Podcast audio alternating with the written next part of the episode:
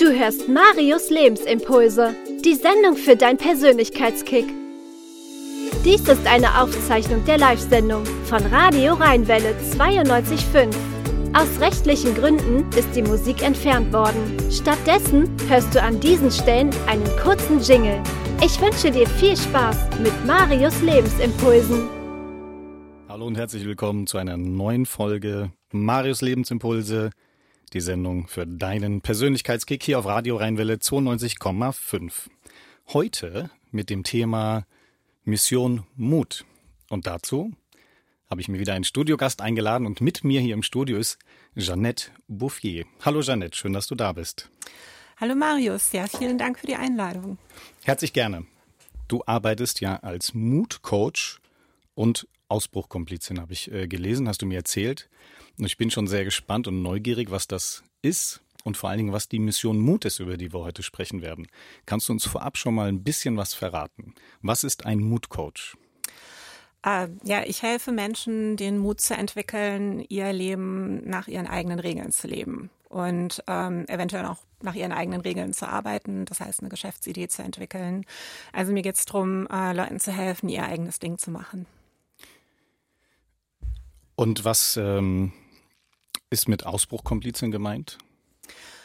Wenn du zum Beispiel in einem Job feststeckst, der dich nicht glücklich macht oder in einem ganzen Leben, das dich nicht glücklich macht, ähm, weil wir wir leben ja gerne Leitbilder nach, die eigentlich nicht unsere sind und nach Werten, die nicht unsere sind. Das übernehmen wir halt in der Kindheit ähm, und landen dann in einem Leben, wo wir plötzlich merken, oh, wie bin ich eigentlich hier gelandet? Und da helfe ich Menschen wieder auszubrechen und neue Wege zu gehen. Du hast eben auch die Regeln erwähnt, nach denen wir leben. Dein Motto ist ja dein Leben, deine Regeln. Wie bist du dazu gekommen? Das entspricht sehr mir. ich glaube, ich habe so ein bisschen was Rebellisches in mir.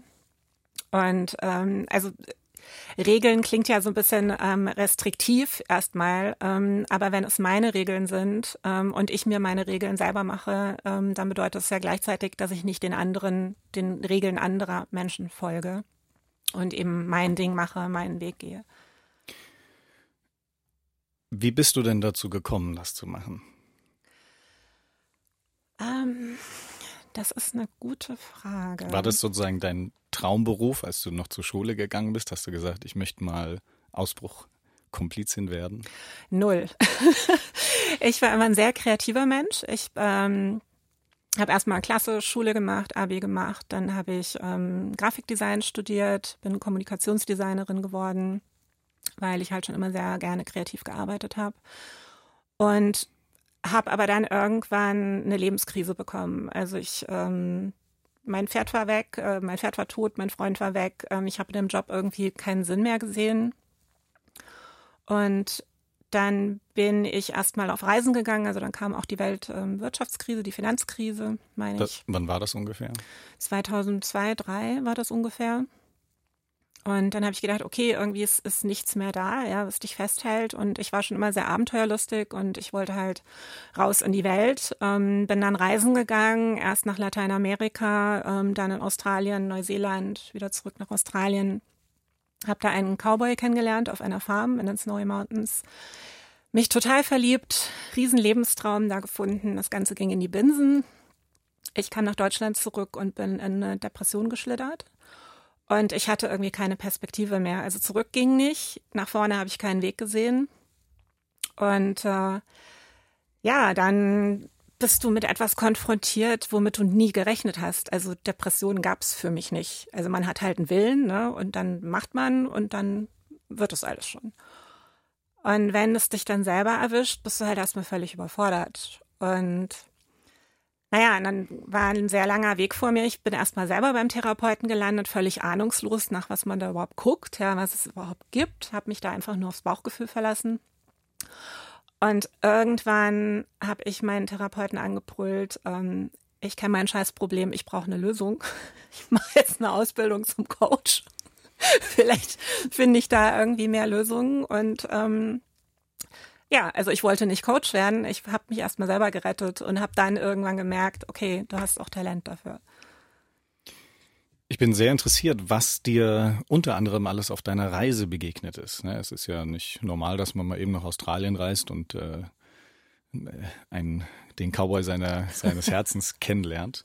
Also ich bin sehr gespannt, was du uns alles zu erzählen hast. Wir haben zwei Stunden Zeit und äh, du hast viele Geschichten, viele Erlebnisse mitgebracht und ich bin sehr gespannt. Jetzt spiele ich erstmal ein bisschen Musik und dann hören wir mehr von dir.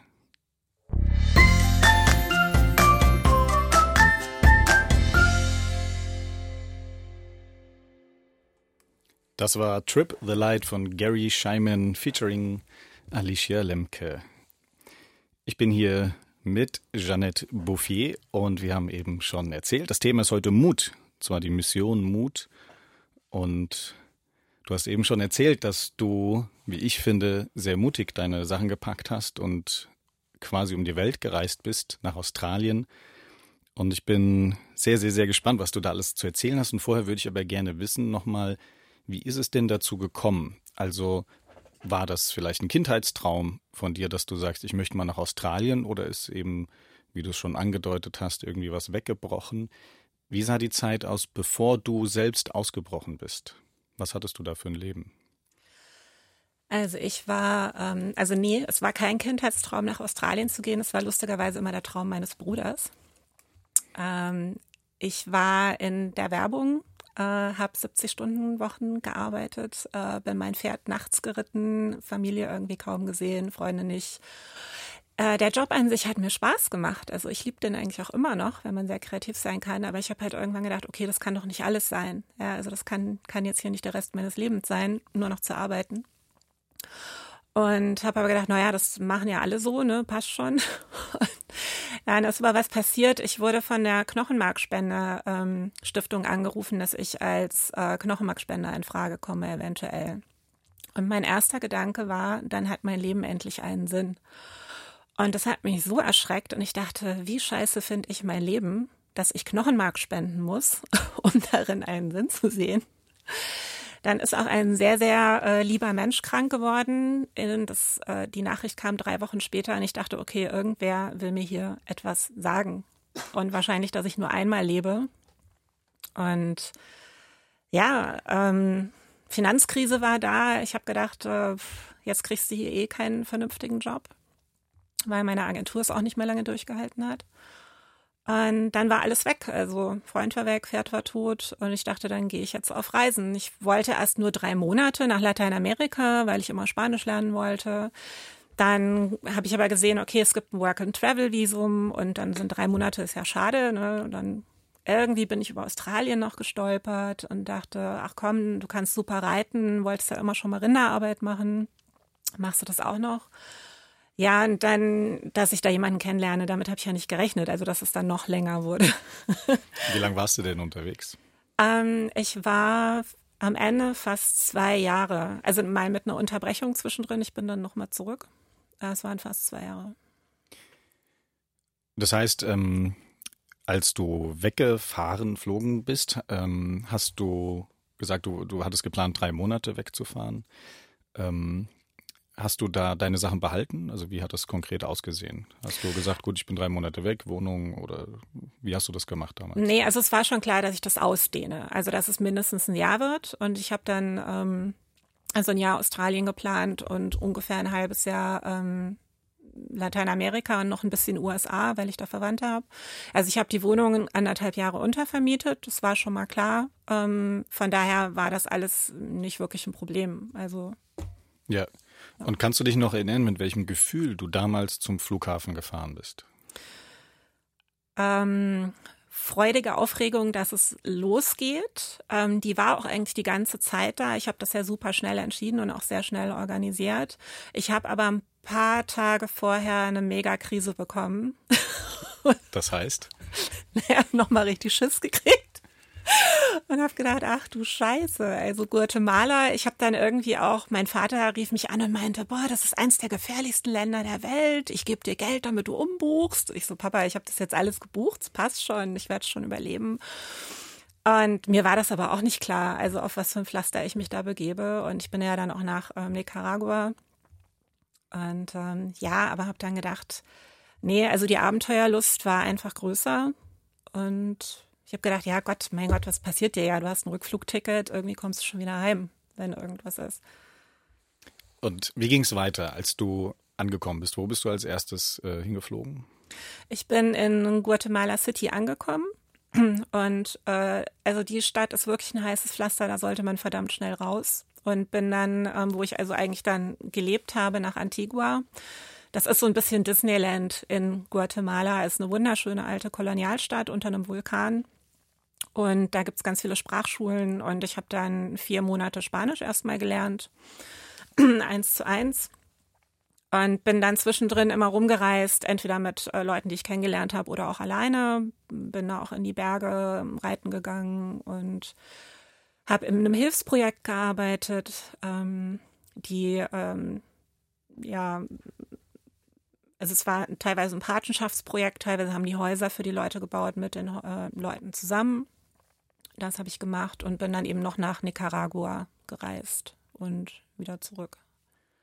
Als du damals los bist, hattest du das Gefühl, du bist mutig? Also hast du gesagt, boah, ich mache jetzt einen mutigen Schritt, Schritt? War das ein Gedanke, den du hattest oder wie hast du das empfunden? War das für dich normal oder? Ähm, nee, ich habe mich nicht, also die anderen haben mich alle, meine Umgebung hat mich als sehr mutig betrachtet, ich mich nicht, weil ich einfach ein sehr abenteuerlustiger Mensch bin. Und ich habe das als gar nicht so mutig gesehen. Also aus meiner Perspektive fand ich immer, es ist mutiger, eine Familie zu gründen und sich ähm, diese ganze Verantwortung mit Kind und Kegel und Haus und was weiß ich darauf zu schaffen. Und irgendwann hängst du da drin fest und musst für das Ganze ja sorgen. Das fand aus meiner Perspektive lustigerweise immer ich mutiger. Oder ähm, ja, also man, man ist also man ist ja teilweise in unterschiedlichen Bereichen des Lebens mutig. Also in solchen Sachen wie Job oder Reisen oder da rausgehen, ähm, was riskieren, war ich immer sehr mutig. Ich persönlich bin bei Beziehungen eher nicht sehr mutig gewesen und ähm, das hatte mit Kindheitsmustern zu tun, die ich dann auch erstmal aufräumen musste lange.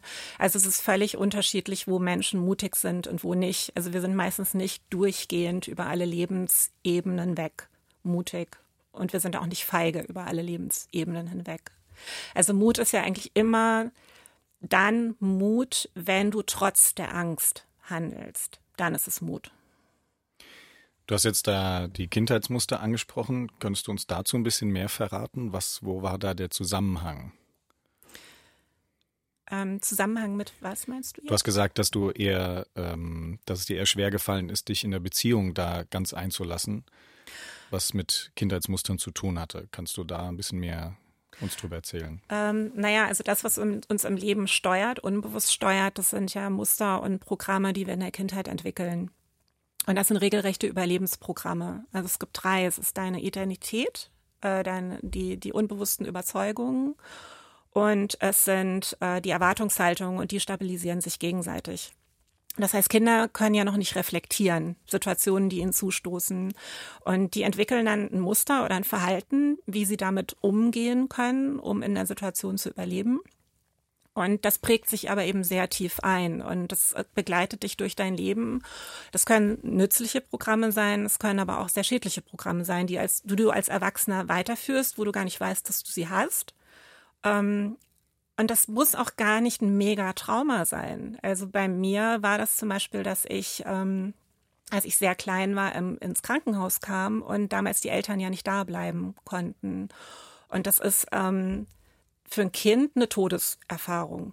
Also da, da, das löst Todesangst aus. Und ich weiß, damals ähm, war ich, also meine Mutter hat mir das erzählt, dass ähm, ich wohl mit Händen und Füßen und Fäusten auf sie losgegangen bin und äh, sie angebrüllt habe, dass sie mich im Stich gelassen hat. Also sie hatte mir versprochen, sie lässt mich nicht im Stich und hat es aber getan.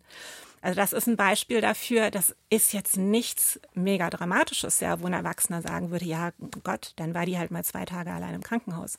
Aus Kindersicht ist das ein Drama und immer wenn du dann wieder als Erwachsener verlassen wirst oder fallen gelassen wirst, drückt das diesen Knopf. Also das löst dann jedes Mal diese gleichen Gefühle aus, was natürlich aus erwachsener Sicht, das weißt du auch selber, das ist irrational, aber du hast halt diese Muster, die laufen. Das ist jetzt nur ein Beispiel von mir mal. Also das, ähm, es gibt völlig unterschiedliche Muster. Ich hatte meinen Klienten, dem hat seine Mutter immer gesagt, du wirst es immer schwer haben im Leben.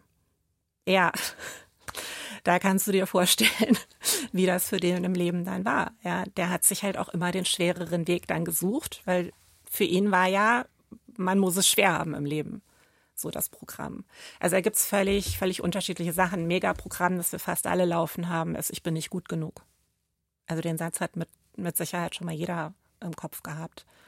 Ja, den kenne ich nach wie vor auch immer noch. Also ich würde sagen, der begleitet mich sogar heute noch. Was würdest du mir in so einem Fall empfehlen oder was, ähm, wie würdest du da jetzt mit mir zusammenarbeiten? Weil du arbeitest ja eben heutzutage auch als Moodcoach.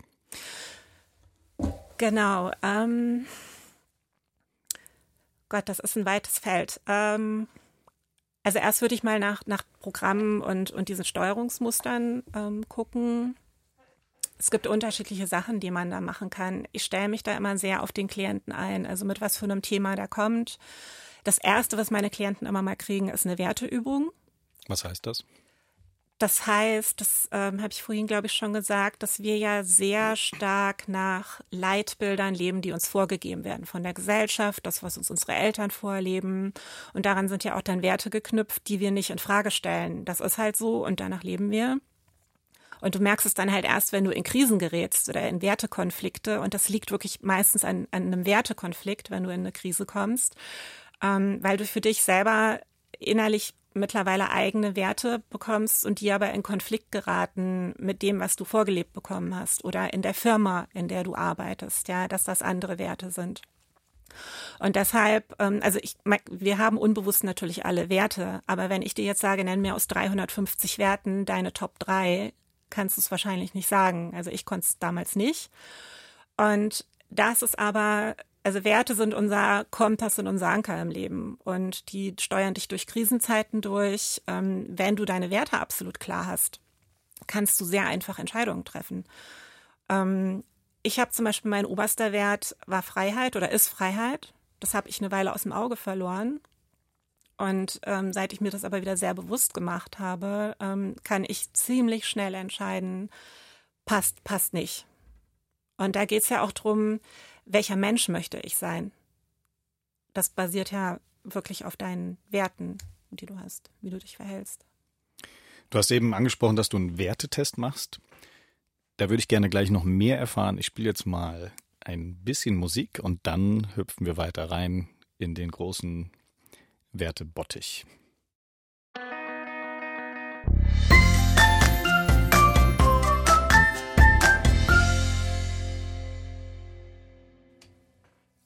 Mutiges Herz von Oatville. Flieg hinaus, mein mutiges Herz. Und ich habe hier eine besonders mutige Person vor mir sitzen, Jeannette Bouffier.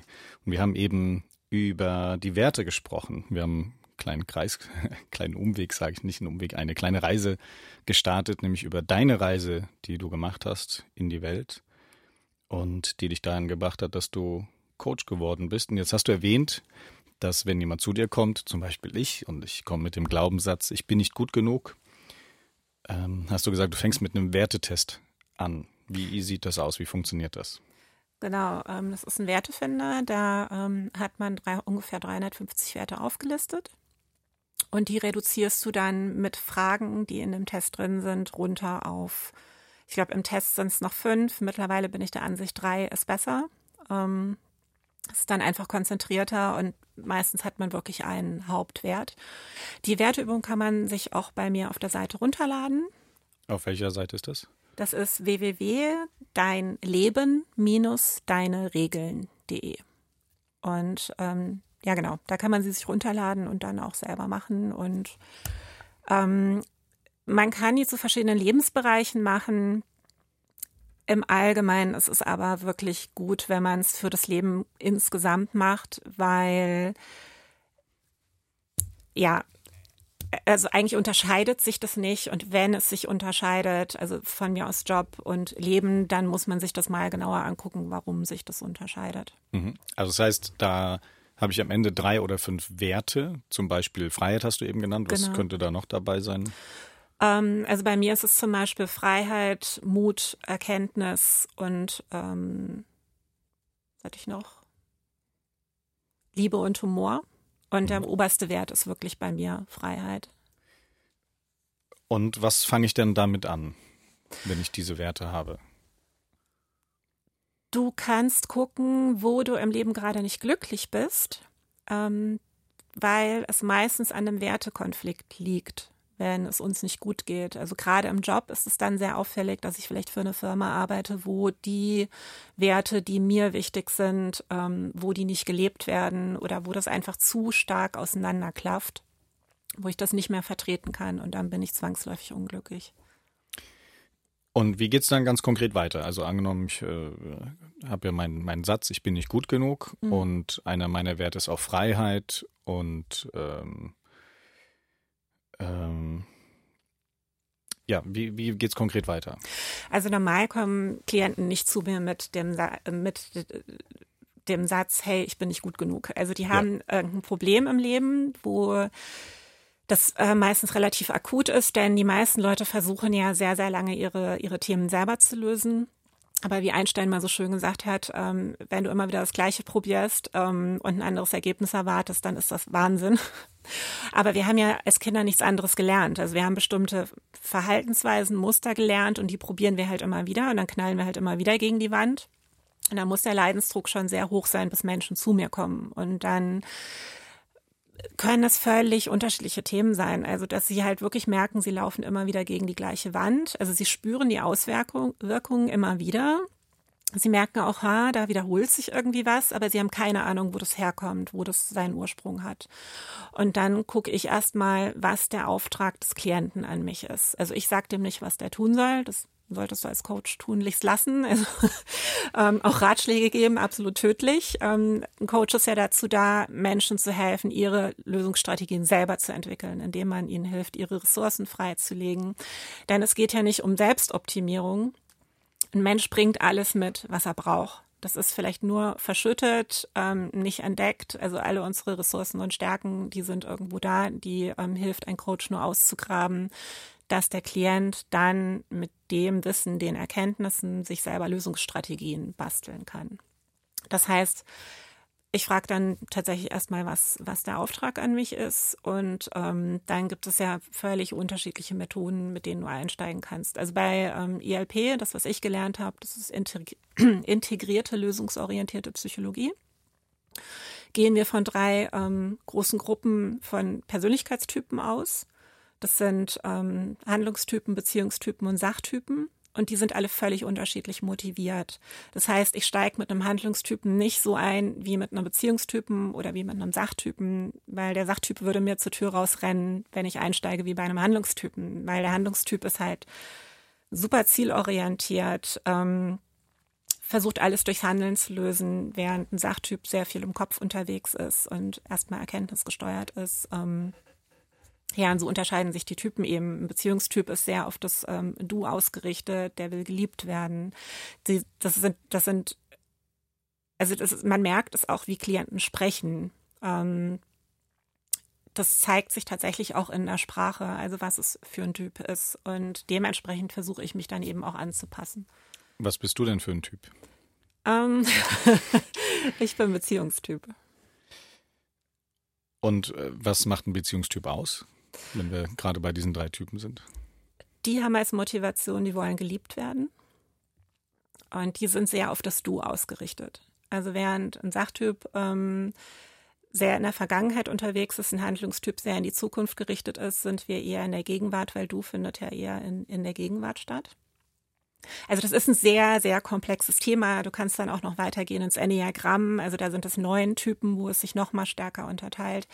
Ähm, ich bin überhaupt kein Fan von Schubladen und solchen ähm, ja, so, solchen, solchen Stereotypen. Ich habe, ich merke es aber in der Arbeit. Also was ich an diesem Modell liebe, ist, es gibt eine Entwicklung. Also ähm, die Typen, zum Beispiel der Handlungstyp, entwickelt sich über seinen Schlüsselbereich erstmal wieder ins Gefühl kommen über die Erkenntnis wieder in Handlungsfähigkeit rein. Also es ist kein statisches Modell und das hat mir daran unheimlich gut gefallen. Ich habe es auch an mir selber gemerkt. Also ein Beziehungstyp springt, ähm, wenn er nicht sehr reflektiert ist, emotionsgetrieben sofort ins Handeln. Damit kannst du echt in die Bredouille kommen. Das heißt, mein Weg geht erstmal über die Erkenntnis, über den Kopf und dann wieder, um, um vernünftig handeln zu können. Ähm, das heißt, das fand ich damals an diesem Modell sehr beeindruckend. Aber wie gesagt, das ist, man muss sich das ein bisschen wie ein GPS vorstellen. Das bildet auch nicht die Wirklichkeit ab, aber es gibt dir eine ungefähre Richtung, wie Menschen motiviert sind und wo du bei denen ansetzen kannst. Und wenn du das jetzt quasi anwendest, damals nochmal, worüber wir eben gesprochen haben, wie du auf Reisen gegangen bist. Ja. Ne? Da bist du ja, da hast du ja dein, dein gewohntes Arbeitsumfeld verlassen und bist du dann sozusagen in die Handlung auch gegangen? Durch das Reisen? Ähm, ja, wobei ja für den Beziehungstyp das Erkennen erstmal so die Herausforderung ist und dann handeln. Wobei ich damals, ähm, also die Entscheidung, das zu machen, war eine komplette Bauchentscheidung. Und ich habe auch wirklich gemerkt, ich fahre in großen Teilen meines Lebens am besten mit Bauchentscheidungen. Also das verlernen wir nur. Wir haben von Natur aus eigentlich alle einen guten Instinkt, ein gutes Bauchgefühl. Aber es wird uns abtrainiert, weil ähm, als Kinder äh, Kreativität zählt ja nicht besonders, Fantasie zählt nicht besonders. Du wirst auf Leistung getrimmt, ähm, Dinge erfüllen. Ähm, ja, also das, das geht uns einfach verloren, dieses Gefühl für uns selber. Also wir werden darauf trainiert, alles mit dem Verstand zu lösen. Also gerade wir hier im Westen. Und das führt dann halt später auch zu Problemen. Ich habe Klienten, die spüren sich selbst nicht mehr, die spüren ihren eigenen Körper nicht mehr. als, als Folge dessen, was das ihm immer gesagt wurde, was er zu tun hat. Ähm, ja, dass Kinder das, äh, du, du kennst diese Sprüche bestimmt auch, ein Indianer kennt keinen Schmerz. Also besonders Männer, ja, denen wird ja das mhm. Gefühlsleben regelrecht abtrainiert. Ähm, wenn ein Kind hinfällt, ja, ist doch nicht so schlimm, tut doch gar nicht weh. Ja, doch, das tut weh. Und in dem Moment bräuchte das Kind dafür auch Verständnis. Oder Eltern, die traurig sind, wütend sind, aber diese Gefühle vertuschen oder ähm, ja, also statt einem Kind dann zu sagen, ich bin jetzt total wütend und das ist ein Gefühl, das gehört auf die Gefühlsskala. Gefühle sind nicht schlecht oder gut, die wollen uns immer irgendwas sagen, das ist normal. Damit geht man dann einfach ganz normal um. Ähm, ja, das, das wird dann eben meistens vertuscht oder Erwachsene machen es weg, betäuben es mit Shoppen, mit Beziehungen, mit ähm, Drogen. Äh, es gibt ja vielfältigste Möglichkeiten, wie du dich ablenken kannst, betäuben kannst, ähm, um Gefühle nicht spüren zu müssen. Und das geben wir halt Kindern weiter. Und wie kriegen wir das wieder raus? Wie kriegst du das wieder raus? Das heißt, wie, wie kommt so ein Mann wieder an seine Gefühle ran? Hm. Also du hattest ja letztens den Martin ähm, Noack hier, der beschäftigt sich da ja mit ähm, Männerarbeit. Also der ist da die bessere Anlaufstelle für Männer vielleicht als ich. Ähm, Wie war das denn bei dir? Hat, warst du auch in der Phase, wo du das Gefühl hattest, witzige Frage, wo du das Gefühl hattest, nicht mit deinen Gefühlen in Verbindung zu sein? Ganz im Gegenteil. Also bei Beziehungstypen ist das eher so, die sind extrem gut in Kontakt mit ihren Gefühlen, aber die sind so dermaßen gut in ihrem, im Kontakt damit, ähm, dass man förmlich überrannt wird, also von seinen Gefühlen und Emotionen hin und her gescheucht wird. Und deshalb muss ja auch erstmal so diese Erkenntnis dann kommen, ähm, wie ich dann handeln möchte. Ich wie, war, wie sah das konkret aus? Ist das dann sozusagen, ist das die sogenannte Drama Queen oder ist das was anderes? Ähm, das, also es gibt unterschiedliche Beziehungstypen auch wieder. Also ja, das kann die Drama Queen sein. Ähm, es kann noch dazu kommen, also ich bin jemand, ich bin sehr sensibel, ich nehme die Energie von Menschen sehr stark wahr.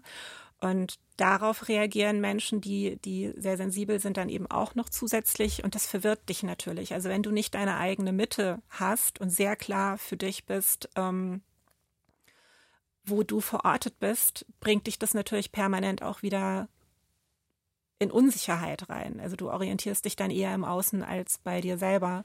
Und das muss man dann auch wieder lernen. Und manche Menschen, wie ich gerade gesagt habe, die sind wiederum nicht in der Lage, ihre Gefühle zu spüren. Die haben sich aus irgendeinem Grund, aus irgendeinem Trauma davon abgetrennt.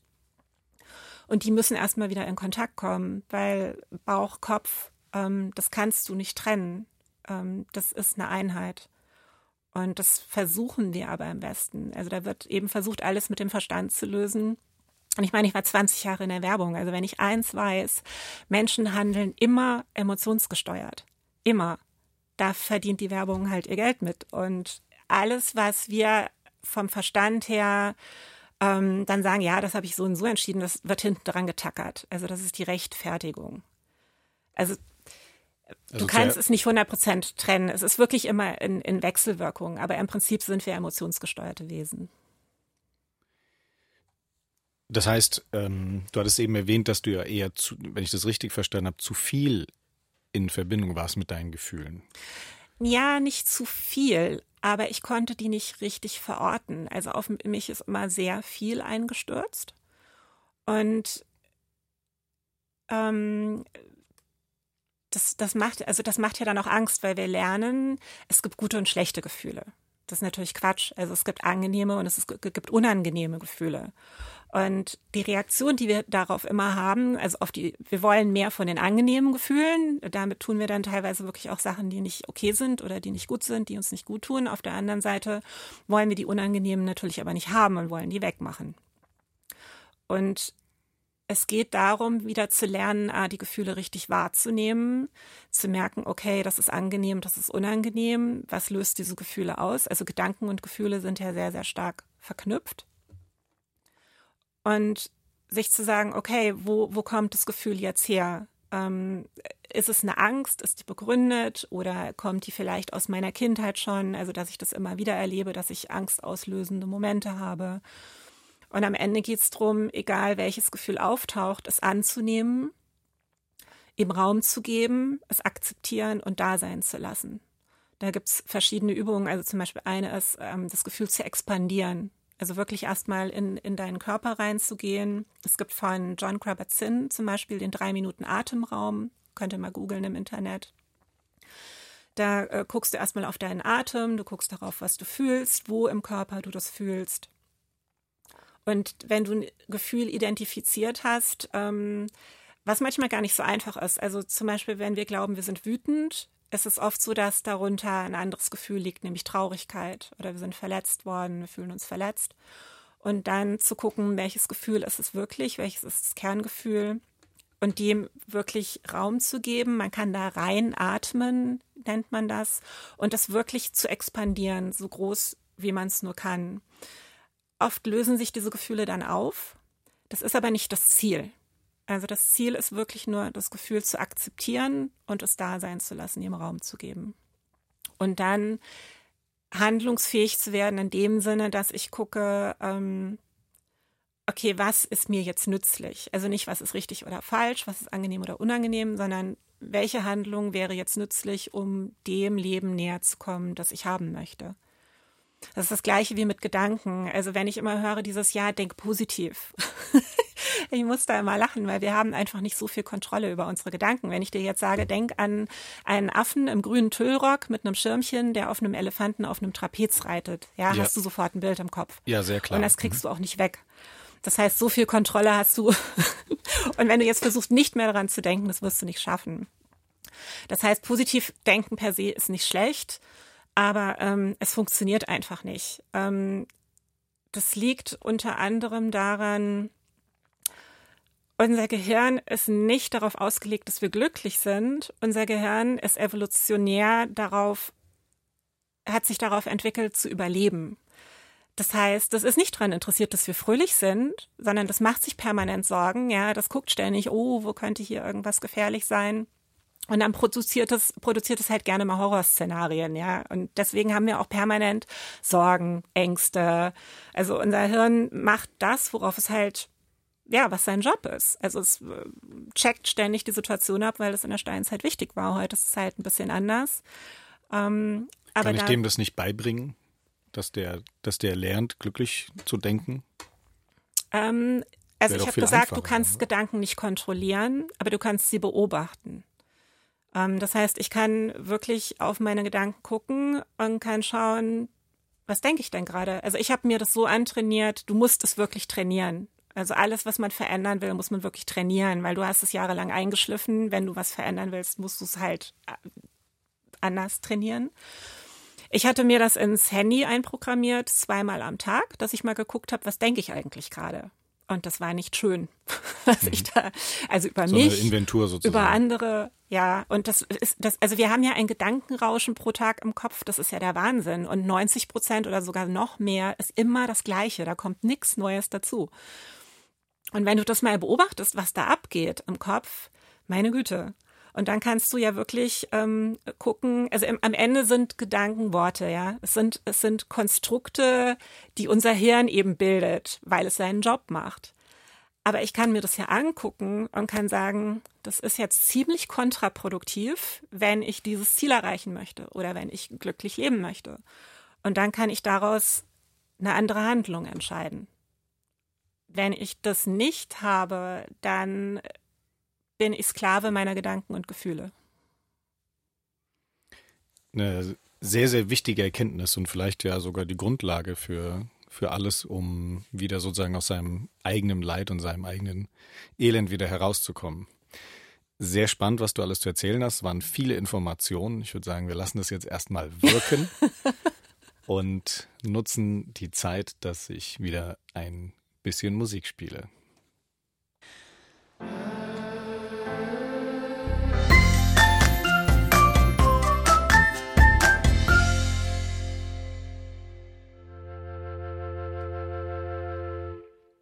Das war Lana Del Rey mit Right und du hörst Radio Rheinwelle 92,5 mit Marius Lebensimpulsen, die Sendung für deinen Persönlichkeitskick heute mit Mutcoach und Ausbruchkomplizin Jeannette Bouffier. Und wir sind schon mittendrin im Thema, haben quasi eine Reise angetreten, denn sie hat eine große Reise hinter sich. Und wenn du gerne äh, auch eine Frage stellen möchtest, kannst du das tun oder wenn du etwas erzählen möchtest, was zu dem Thema passt, dann kannst du einfach eine E-Mail schicken und zwar an radio@marius-schäfer.de. radio@mariusschäfer.de. Oder du kannst auch gerne direkt eine WhatsApp schicken, Text oder Sprachnachricht an die 0170 65 64 165 0170 65 64 165 und das landet hier live direkt bei uns im Studio. Wir haben eben über äh, viele verschiedene Dinge geredet. Jetzt habe ich schon fast den Faden verloren.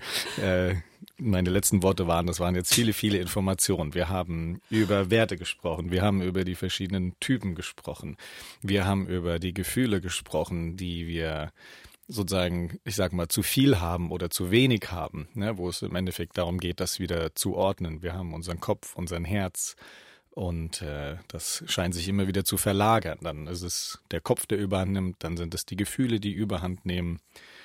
Und ich bin nach wie vor sehr interessiert an der Reise, die du getan hast. Also du hast erzählt, du bist ähm, losgeflogen und ähm, wie bist du denn am Ende in Australien gelandet und was ist da passiert? Ja, die Reise, ähm, also die ist ja schon für 13, 14 Jahre jetzt her. Und die war im Prinzip, also die Reise war gar nicht mal so das Wichtige, weil die Reise war ja dann das, wo meine wirkliche Reise anfing, nämlich so die Reise zu mir. Das war ja so der Auslöser, weil ich da in eine riesige Lebenskrise gerutscht bin. Völlig unerwartet. Ja, als ich dann in Australien ähm, rumgereist bin, ich habe immer nach Jobs gesucht, weil ich sehr gut reiten kann, ähm, auf Farmen für Trekking-Reitunternehmen und hatte diesen Job, wo ich dann am Ende gelandet bin in den australischen Bergen, den hatte ich als erstes. Ich habe eigentlich die ganze Reise da drumrum gebastelt, alles andere. Habe dann noch zufällig eine Verwandte in Australien entdeckt, gefunden. In einem Tourbus bin ich der begegnet, also 27 Millionen Menschen und man fällt über eine Verwandte, mit der habe ich dann Weihnachten gefeiert und ihrer Familie. Wie kann und, ich mir das vorstellen? Du sitzt im Bus und ihr redet und auf einmal ja, das, ähm, das war ganz lustig. Also ich, ähm, du kannst in den Kakadu National Park, der ist ganz oben im Norden, nur mit einem eigenen Jeep oder mit einem Tourbus rein. Und ähm, ich hatte keinen Jeep und hatte halt eine Tour gebucht, widerwillig. Und dann habe ich einen Australier kennengelernt und er so, hey, sag das wieder ab, ich nehme dich mit meinem Jeep rein. Und ich so, ja, super. Und dann ging das nicht. Also saß ich mit da einer riesen Flunsch in diesem Bus. Und hinter mir, die Dame sah auch nicht gerade glücklich aus. Und wahrscheinlich hat unsere Scheißlaune uns aneinander angezogen. Ich weiß auch nicht, wir kamen ins Gespräch. Ich verrate noch mal nie meinen Nachnamen. Ja, also machst du in Australien eigentlich auch nicht. Und da habe ich das komischerweise. Und die guckt mich mit riesigen Augen an und meint, ja, so heiße ich auch. Und dann hat sich herausgestellt, also ihre Vorfahren kommen hier tatsächlich aus Österreich-Winkel, sind 1855 ausgewandert, waren Weinbauern. Ähm, ja, und die hatte alle Unterlagen aus Deutschland und meinte, hey, das ist der Hammer. Du willst doch in Sydney Neujahr feiern. Ich wohne in der Nähe, komm runter und feier mit uns Weihnachten. Und das habe ich dann auch gemacht. Und dann hat sie mir alle Unterlagen gezeigt. Einer meiner Vorfahren war auch einer der größten Rinderbarone, ein Bouffier. Also ich habe es offenbar in der Genetik gehabt. Ähm, ja, und deshalb bin ich dann bei einem Trekking-Reitunternehmen in den Snowy Mountains gelandet und habe da den Sohn kennengelernt. Und ja, es gibt Menschen, denen begegnest du und das ist so, als würden zwei D-Züge zusammenprallen. Also den habe ich noch nicht mal richtig gesehen und das war eigentlich schon, ähm, also wir liefen so aufeinander zu und ähm, es war um dich geschehen. Genau. Und das war halt äh, ja Lebenstraum da oben und das ähm, also klar, äh, als ich dann wieder nach Deutschland musste, ähm, mega Liebeskummer, aber das war halt nicht alles. Also da war wirklich ein komplettes Leben einfach von jetzt auf gleich weg. Wieso musstest du denn wieder zurück nach Deutschland? Weil die Beziehung nicht gut ging und ähm, ich hatte kein Visum mehr, also das lief halt irgendwann aus. Ich bin dann auch später nochmal zurückgegangen mit einem Touristenvisum. Da konntest du halt nochmal für ein halbes Jahr, aber das Work-and-Travel-Visum, das ging ein Jahr. Das kriegst du, bis du 31 bist. Und danach auch nicht mehr. Also ich bin dann auf ein Touristenvisum zurück. Aber es hat halt nicht geklappt und ähm, ja, also da war halt dann mit so einem Schlag alles weg. Magst du uns da ein bisschen mehr verraten? Weil jetzt, äh, ne, du erzählst, das war 2D-Züge, also äh, das klingt ja nach äh, sozusagen der Liebe des Lebens, Liebe auf den ersten Blick. Und dann zack, im nächsten Moment bist du schon wieder weg. Was ist? Also ich hoffe nicht, passiert? dass das die Liebe des Lebens war. die kommt hoffentlich. Ja, noch. es klang zumindest so. Also was ist? Ähm, ja, damals war es ähm, war es da schon. Ähm, ja, Gott, ich, äh, wie, wie will man lieber erklären? Also das ist halt Chemie und die ist da oder die ist nicht da. Ähm, ich weiß auch nicht, ob das auf Dauer gut gegangen wäre, weil wir halt schon sehr unterschiedliche Menschen waren. Ähm, wir hatten halt den gleichen Humor. Ähm, das hat unheimlich gut funktioniert und die Familie da war toll. Also die haben mich da gleich aufgenommen. Ich sollte da auch ins Geschäft dann integriert werden. Aber das ist natürlich auch, ich bin schon ein sehr freiheitsliebender Mensch und ich wäre natürlich auch sehr abhängig da gewesen, weil das war oben im Busch. Die Farm ist auf 1200 Metern. Ähm, ja, der war relativ frisch getrennt und ich glaube, im, ich habe ja gesagt, ich kriege Energie sehr stark mit von anderen Menschen und ich glaube, ich habe von Anfang an gewusst, dass er eigentlich noch nicht wirklich darüber weg ist, über diese Trennung. Und das hat sich dann auch später gezeigt. Aber man, was man nicht wahrnehmen will, nimmt man nicht wahr. Ne? Das drängt man dann schön. Und das lief ja auch eine, Teil, eine Zeit lang wirklich super, aber dann sind meine eigenen Ängste dann eben quergeschossen. Und Magst du uns verraten, was für Ängste das waren, genauer? Ähm, das alles zu verlieren. Und wenn du anfängst, solche Gedanken zu haben, dann ist das ja so self-fulfilling prophecy ja eben auch die, dann dort oben abhängig zu sein. Und ich meine, ich gebe alles auf. Ja, für die andere Seite ändert sich ja nichts. Ähm, Und noch am Ende der Welt. Ja, also das ist ja jetzt nicht mal Sydney oder so gewesen. Ne? Und ähm, ich meine, solange da Touristen dann über den Sommer da sind, ähm, ist es natürlich super. Im Winter ist es dann doch ziemlich einsam. Wie lange bist du dort gewesen bei ihm, mit ihm? Ähm, ja, ungefähr. Und dann, wie ging es weiter? Also dann ähm, hast du gemerkt, dass es nicht funktioniert? Genau, und dann war auch, ähm, hat es nicht mehr lange gedauert, dann war das Visum zu Ende und dann bin ich eben nach Deutschland zurück.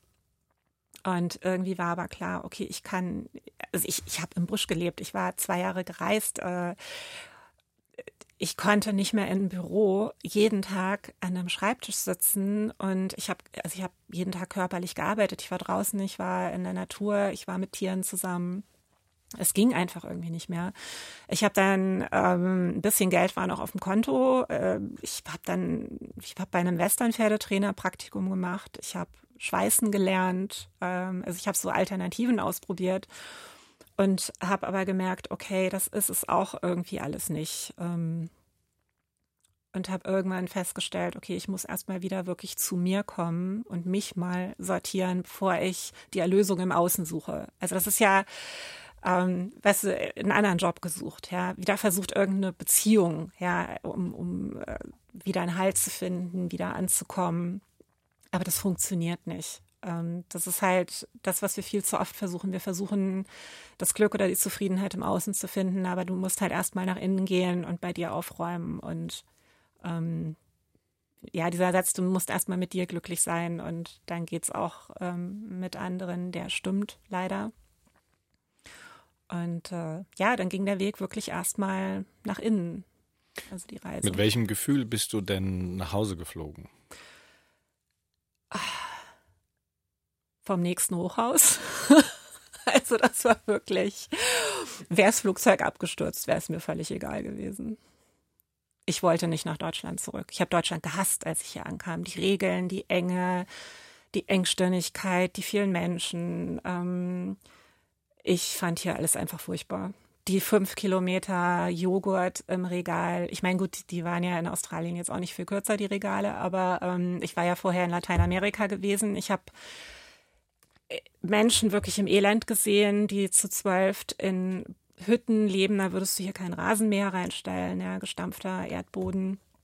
Und dann kommst du hier in diesen Luxus zurück und ähm, das war auch ein großes Problem. Also A, habe ich, hab ich gedacht, wir haben sie hier doch wirklich nicht mehr alle an der Waffel. Also wir leben hier im Luxus und sind nur am Nörgeln und am Meckern. Das ist völlig irre. Auf der anderen Seite bin ich ja in meine Depression geschlittert und ich wusste rational, ich habe dazu kein Recht. Ich meine, ich lebe in einem Land, da ist Frieden, ich habe Essen auf dem Tisch, ich habe Freunde, ich habe Familie, ich habe wieder einen Job, wenn ich könnte, wie ich wollte. Ähm, ich habe 24 Stunden nachts warmes Wasser aus der Wand, das ich saufen kann. Ähm, das ist Luxus. Und trotzdem hatte ich eine Depression. Also es ist nicht nur schlimm, dass du deine Depression hast, womit du nie gerechnet hast, wovon du gar nicht gedacht hast, dass es existiert, wo du dir absolut nicht vorstellen konntest, wie sich sowas anfühlt. Also völlig abgetrennt von allem. Ähm, das ist wirklich ein Gefühl, das kann man gar nicht beschreiben. Also ich versuche es, ich schreibe ja ein Buch darüber. Also wenn man auf meine Webseite geht, gibt es da auch einen Link dazu. Ähm, solange ich es schreibe, ist es noch, ähm, kann man es noch kostenlos lesen. Da versuche ich es in Worte zu fassen, aber man kann es eigentlich nicht wirklich nachvollziehen. Und du, also du hast halt einerseits dieses Gefühl und auf der anderen Seite weißt du ganz genau, ich habe theoretisch objektiv gesehen keinen Grund dafür. Und das macht es halt noch schlimmer also ich kann das verstehen, jeder Mensch, dem es schlecht geht, ja, der halt eigentlich sagt, das ist doch Wahnsinn, warum geht es mir schlecht? Ja, ich, ich lebe in einem Land, wo es, da würden 90 Prozent aller Menschen auf diesem Planeten tauschen, mit Problemen, Depressionen, allem drum und dran, ja, würden, würden wahrscheinlich sofort sagen, hey, nehme ich.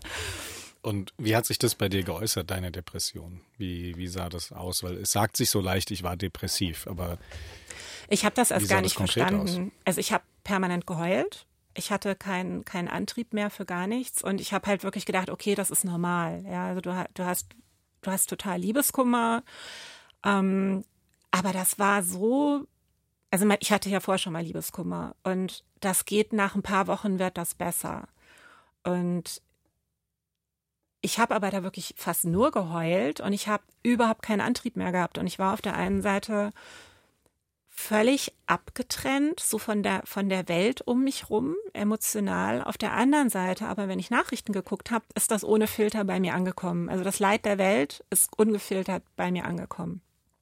Also das, das klingt so völlig absurd, weil man auf der einen Seite so taub ist und so das Gefühl hat, alle anderen führen ihr Leben weiter, aber du sitzt wie unter einer Glasglocke und hast keinen Anteil mehr daran.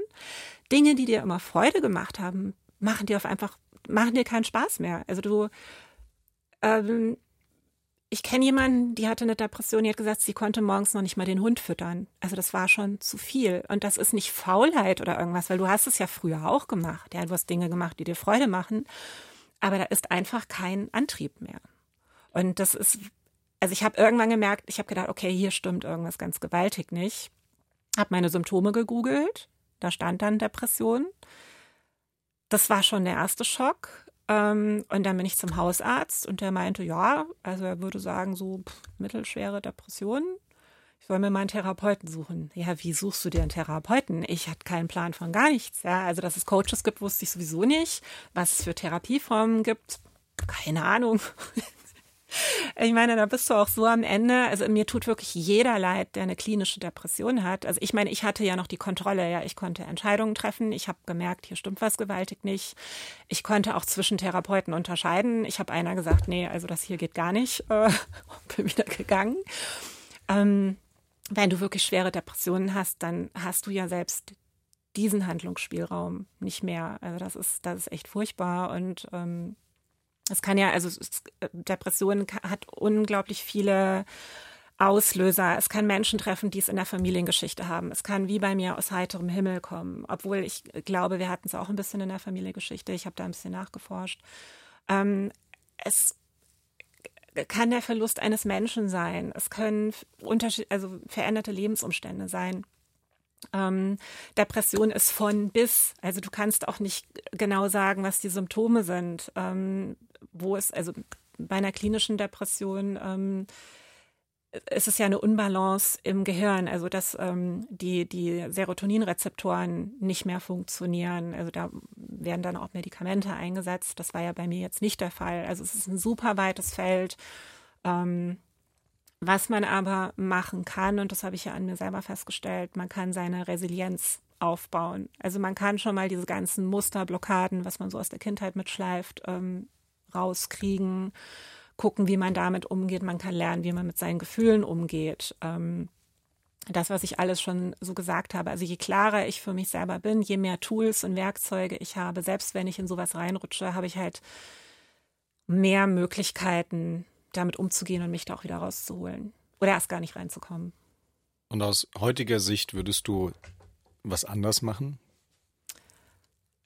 Ähm, du also meinst die Reise nicht antreten? Zum Beispiel, oder? genau. Würdest nee. du jetzt im Nachhinein sagen, ach, hätte ich, ich hätte das und das doch besser nicht machen sollen oder ich hätte jenes machen sollen?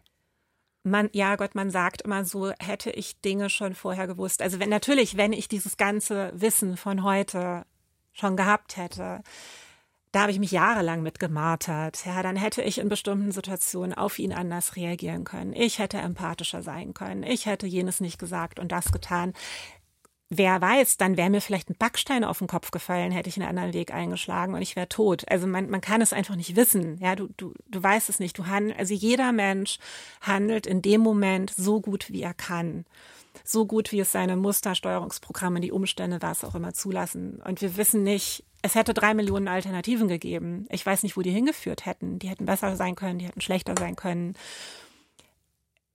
das hat mich ja alles auf meinen Weg gebracht. Also ich bin vor zwei Jahren, hat mich mein Ex-Freund auch nochmal eingeladen. Ich bin nochmal hingeflogen. Ich musste da nochmal hin. Das war klar. Ich habe eine halbe Stunde für die Entscheidung gebraucht und gebucht, um das einfach nochmal für mich abzuschließen.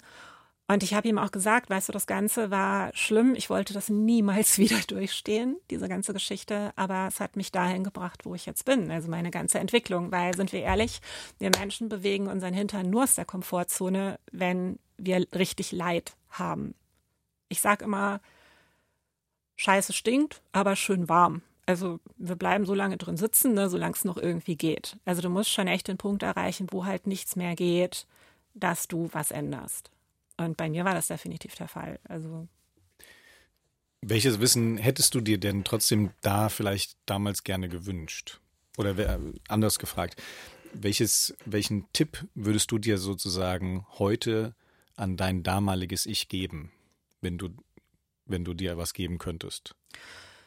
Hab deine Werte klar, finde raus, was dich auf der Kindheit, aus der Kindheit steuert. Also was da unbewusst abgeht, was deine Trigger sind. Ähm, lerne nach Möglichkeit äh, Achtsamkeit und Meditation. Ich habe ja auch Ausbilder, äh, Ausbildung zum Achtsamkeit und Meditationstrainer. Bei Achtsamkeit zum Beispiel geht es darum, ähm, dass du eine Situation, in der du bist, beobachten kannst, also dass du das Jetzt wahrnehmen kannst. Wir sind ja fast nie im Jetzt, wir sind immer in der Vergangenheit unterwegs, wir sind in der Zukunft unterwegs, aber mal im Jetzt tatsächlich hier da sein und wahrnehmen, was geht in der Situation gerade ab. Ähm, das fällt uns ja ganz schwer und wir handeln da ja auch meistens aus einem, aus, äh, aus ja sehr impulsiv. Also wenn wir in eine stressige Situation geraten, dann setzt meistens wieder der Überlebensinstinkt ein. Das heißt Fight, Flight or Freeze. Ähm, und danach handelst du dann in einer Situation. Mit Achtsamkeit kannst du eben trainieren, dir diesen Raum zu verschaffen, erstmal zu gucken, was ist das hier gerade für eine Situation? Wie geht's mir damit? Wie geht mir, geht's mir da im Körper? Was denke ich gerade? Wie fühle ich mich gerade? Und dir so eine Pause verschaffen, bevor du handelst. Und wenn du eben auch weißt, was, was deine Trigger aus der Kindheit sind, dann heißt es nicht, dass die nicht wieder gedrückt werden, aber du merkst es in dem Moment und kannst sagen, ah, guck mal, da wird hier gerade wieder mein Knopf gedrückt und kannst dich anders entscheiden. Ich wäre damals wahrscheinlich nicht so in Panik geraten. Also ich hätte gelassener reagieren können auf das Ganze. Ich hätte für mich wahrscheinlich wesentlich klarer gehabt, ähm, was ich will. Ähm, ich wäre empathischer gewesen, weil ich meine, wenn du dann permanent panisch um dich kreist, kriegst du den anderen überhaupt nicht mehr mit. Und es sind ja halt blöderweise zwei in der Beziehung. Und das ist halt, ähm, das ist immer so schön im Beruf und in allen möglichen Situationen kannst du, ähm, kannst du ja ganz viel kontrollieren. Aber wenn du halt einen anderen Menschen gegenüber hast, der auch seine Päckchen hat, ja, ähm, und wahrscheinlich nicht zu knapp, ähm, und der natürlich auch irgendwie reagiert in so einer Situation, ja, dann sollte sich einer wenigstens klar haben. Zumindest ein schöner Anfang. Wir haben das Motto, das Thema heute, die Mission Mut. Und da würde ich jetzt gerne mehr drauf zu sprechen kommen. Und vorher spiele ich wieder ein bisschen Musik. Christina Stürmer, ich höre auf mein Herz.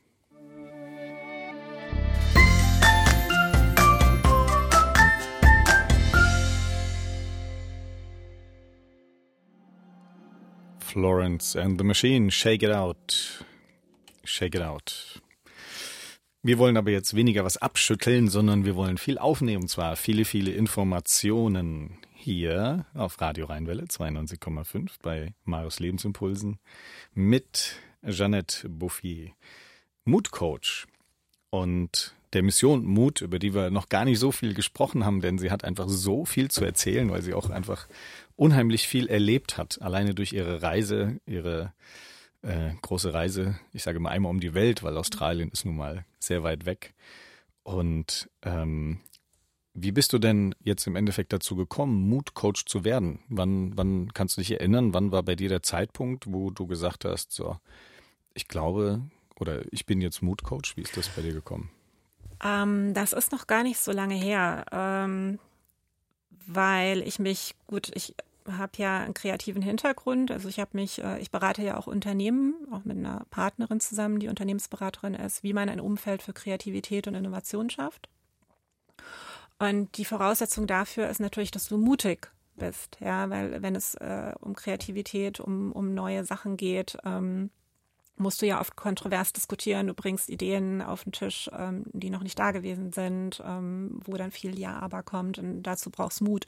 Wenn du dein Leben nach deinen eigenen Regeln leben willst, heißt das ja oft, dass du gegen die Norm gehst, dass du ähm, dich der Kritik von Menschen aussetzt, die sagen, ja, wie, die macht jetzt hier anders. Ähm, wenn du dich selbstständig machst, wenn du ein Unternehmen gründest.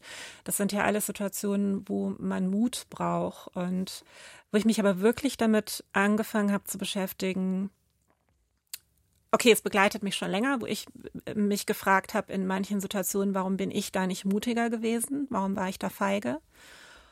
Das hat mich schon immer beschäftigt, dass ich es für mich rausfinden wollte, aber mir ist es aufgefallen, dass in unserer Gesellschaft es irgendwie zunimmt und es kommt, denke ich, wohl auch durch Social Media. Mir hat zum Beispiel eine Freundin erzählt, ihre Tochter, die hatte jetzt irgendwie jemanden gedatet und der hat sie per SMS abserviert. Das ist jetzt nicht ganz neu. Ähm, aber das geht ja jetzt auch so dahin, dass du plötzlich in Facebook dann halt einfach gelöscht bist. Also ich meine, man, ja, man entrümpelt mal so seinen Account, aber wenn du eine intimere Beziehung, sei das beruflicher oder privater Art, mal mit jemandem hattest und dann hat jemand nicht das Rückgrat, dich anzurufen oder dich persönlich zu treffen und mal ein Gespräch mit dir zu führen. Ähm, das ist nicht nur mir so gegangen ähm, in den letzten zwei Jahren ziemlich stark, sondern eben auch anderen Menschen. Und da habe ich wirklich mal angefangen, mal zu gucken, woran liegt das? Warum sind Menschen da feige? Und dann ging das eben auch rein in, in, in, in die Unternehmensarbeit rein, wo ich dachte, okay, woher kommt das? Ist das Angst? Und bei Unternehmen zum Beispiel ist es, äh, also hat sich dann rausgestellt, ich merke das auch selbst, wenn du selbstständig bist oder ein Unternehmen führst oder Führungskraft bist, du hast immer Angst. Also das, das ist einfach, ähm, du lebst mit der Angst, ja, weil das halt einfach unsicher ist, du musst Entscheidungen treffen, du bist für dich selber verantwortlich. Ähm, das ist also nicht der Grund. Und es hat sich dann bei allem, was ich, also ich habe unheimlich viel gelesen. Also ich habe ja auch viel Buddhismus, äh, ist ja auch viel in meinem Hintergrund drin. Und ich habe aber dann über diese Themen verstärkt gelesen. Und da kam raus, der Grund ist Scham. Und zwar sieht man das auch in Unternehmen, also dieses ganze destruktive Benehmen, ja, Mobbing, ähm, Machtmissbrauch, ähm, Power Games, Lästern, ähm, also alles, was, was man sich so vorstellen kann, hat im Grunde genommen die, diese Scham als Ursache. Und zwar kommt es daher, wir hatten das vorhin schon, diesen Satz, ich bin nicht genug. Den kennen wir alle.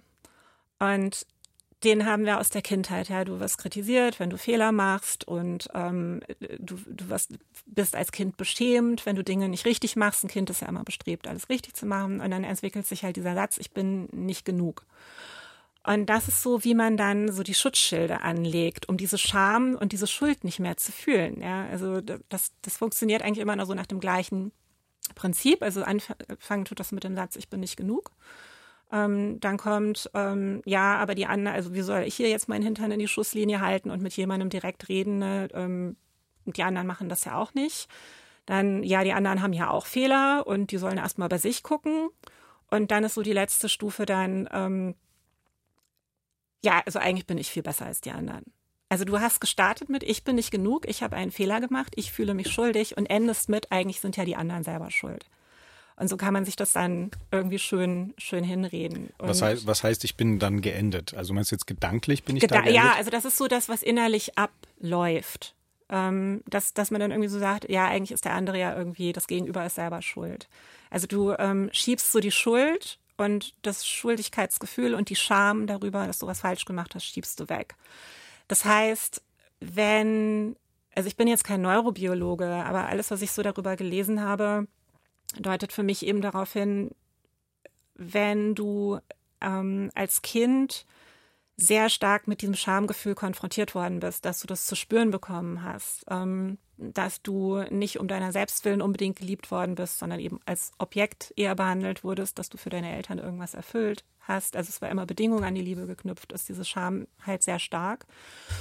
Und wenn du dann ein Gespräch mit jemandem suchen musst, ja, ich meine, wir haben ja auch Spiegelneuronen, ja, wenn ich dir gegenüber sitze ich kriege ja mit, was bei dir abgeht. Also wenn ich jetzt kein Sozio- oder Psychopath bin, der, die nicht empathiefähig sind, kriege ich ja mit, was bei dir abgeht auf einer, auf einer emotionalen, energetischen Ebene. Das heißt, wenn ich ähm, mich mit jemandem konfrontieren muss, kriege ich ja, ich weiß ja nicht, wie der reagiert. Ich kriege vielleicht Wut, ich kriege ähm, Traurigkeit, ich kriege jemanden, der weint und das muss ich ja dann aushalten. Ähm, das heißt, das kriegst du ja teilweise schon am Telefon mit. Und dann ist es für manche Leute ist einfach, das können die dann nicht. Also die können sich dem nicht aussetzen. Und das ist dann oft gar nicht Gleichgültigkeit oder dass das jemandem total egal ist, sondern dahinter ist Scham. Und nicht sich selber eingestehen zu können, dass die tolle Fassade, die man so von sich selber ja hat, ne, ähm, klar, die, die soll ja keinen Riss kriegen. Also je selbst unsicherer ich mit mir bin, desto leichter kriegt die Fassade ja einen Riss. Und das möchte man ja nicht haben. Und Aber heißt es im Umkehrschluss, ich muss nur lernen, mit meiner Scham umzugehen? Und wenn ich das kann, dann ist eigentlich alles gut. Mm. Das ist wie mit allen Gefühlen. Schamempfinden wirst du immer haben. Ähm, also ich habe das auch. Ich habe es letztens mit einer Freundin ziemlich verbockt und musste die anrufen und sagen, hey, war blöd hat mich auch Überwindung gekostet, weil ich nicht wusste, wie sie reagiert. Also das Schamgefühl, dieses Schuldgefühl war da und dieses, dieses Überwinden, ich muss mich jetzt mit der konfrontieren und muss, ich wusste nicht, wie, sie reagiert. Er ja, hätte mir auch die Freundschaft kündigen können. Und da habe ich dann schon selber auch gemerkt, okay, aber da stellt sich dann halt die Frage, welcher Mensch möchte ich sein? Und da sind wir dann auch wieder bei den Werten. Ja, ähm, wenn ich mir wirklich einfach nur sage, welcher Mensch möchte ich sein, dann ähm, ist es ja eigentlich klar, wie du handeln musst.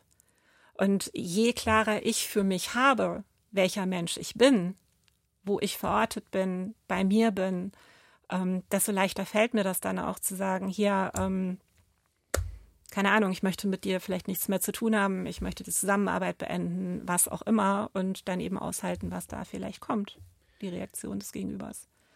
Vielleicht hast du da noch ergänzend einen Tipp für die Leute, die in einer ähnlichen Situation sind, die ein großes Schamgefühl haben.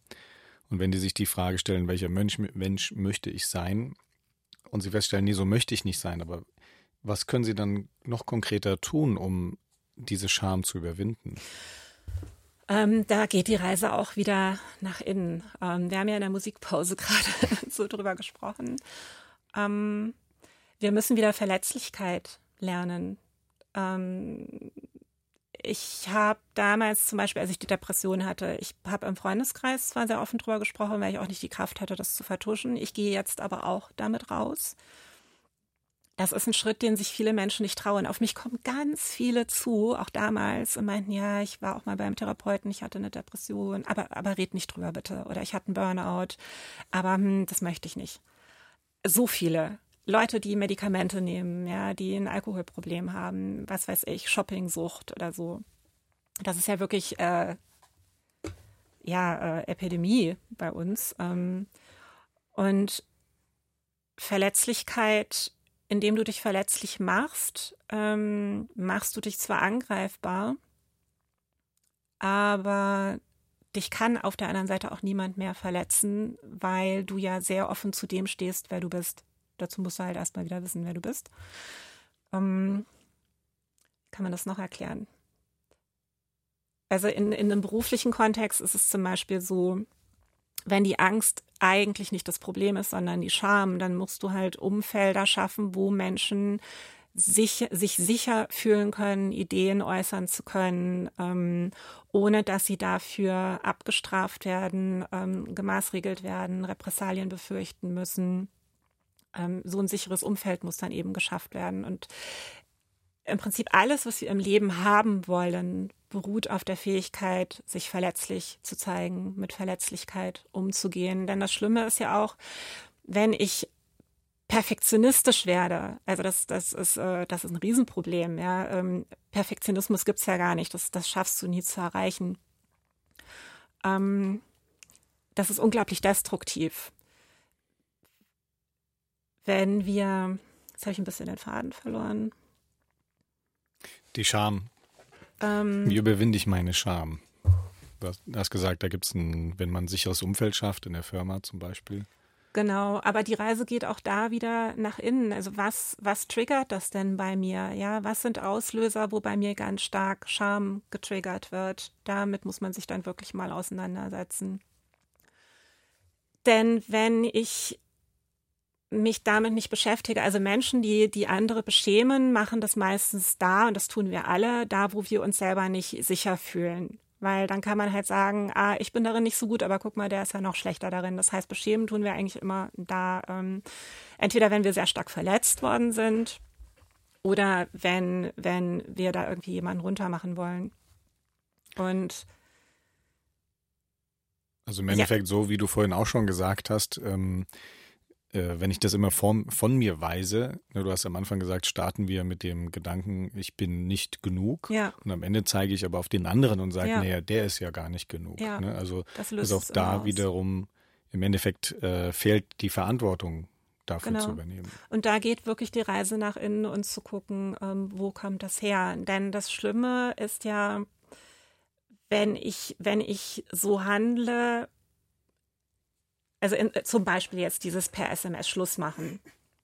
Ähm, also wenn ich so handle, dass ich per SMS Schluss mache oder jemanden einfach so fallen lasse, ohne ein Gespräch zu suchen, dann geht es um die Würde des anderen. Also ich nehme dem anderen im Moment, in dem Moment eigentlich die Würde. Also der Gerald Hüther, Neurobiologe, hat ein ganz tolles Buch drüber geschrieben. Und er sagt zum Beispiel, dass wir wenn wir anderen Menschen, wenn wir die so respektlos behandeln, die Würde nehmen, dann haben wir unsere eigene Würde, Würde nicht klar. Also wir kommen ja auf die Welt und das Erste, was wir für uns verorten, ist, dass wir Individuen sind. Also ich bin nicht meine Mutter oder mein Gegenüber, ich bin ein eigenständiger Mensch. Dann kommt eine Identität dazu. Äh, keine Ahnung, ich bin Klempner aus äh, Frankfurt und das ist mein kulturelles Umfeld. Und die nächste Stufe ist aber deine Würde. Also wie möchte ich als Mensch sein, um mit anderen Menschen in Kontakt zu sein? Und wenn ich das als Kind nicht haben durfte, indem dass ich ähm, wirklich als Mensch äh, als Individuum wahrgenommen wurde, dass ich objektifiziert worden, objektifiziert worden bin, dass der eine Elternteil vielleicht Narzisst war, ja, wo Kinder ja stark ähm, als Objekte behandelt werden. Wenn ich mich nicht gestalterisch kreativ selber ausleben konnte und meine eigenen Lösungen entwickeln konnte, ähm, dann habe ich kein Gefühl für meine eigene Würde. Und da bin ich auch sehr schnell dabei, sie anderen zu nehmen. Daraus, ich meine, guck dich in der Wirtschaft um, ja, wenn, wenn da, ähm, wenn du da so krasses Verhalten siehst ähm, und du denkst, wie, wie, wie, kommt, wie geht sowas, ja? Also wie kann man das mit, sein, mit sich selber vereinbaren, mit seinem Gewissen? Ähm, da geht es um Würde. Also da haben Menschen erstmal für sich keine, keine Vorstellung ihrer eigenen Würde und handeln deshalb eben auch würdelos. Und da ist dann ja auch die Frage, die du eben genannt hattest, sehr unterstützend. Äh, welcher, welcher Mensch möchte ich sein? Ja.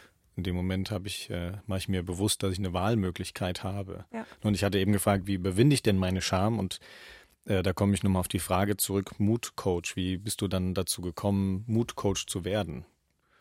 Oder dich äh, so zu benennen?